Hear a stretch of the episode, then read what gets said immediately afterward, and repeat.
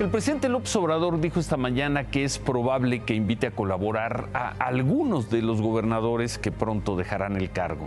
No dijo a quiénes, pero pues, difícilmente serán el de Tamaulipas, el de Aguascalientes o el de Durango.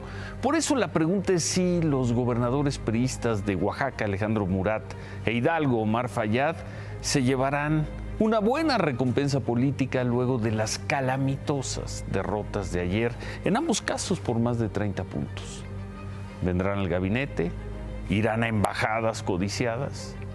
Veremos si para ellos fue rentable haber sido arrasados. Por lo pronto se abre la pregunta con un año de anticipación.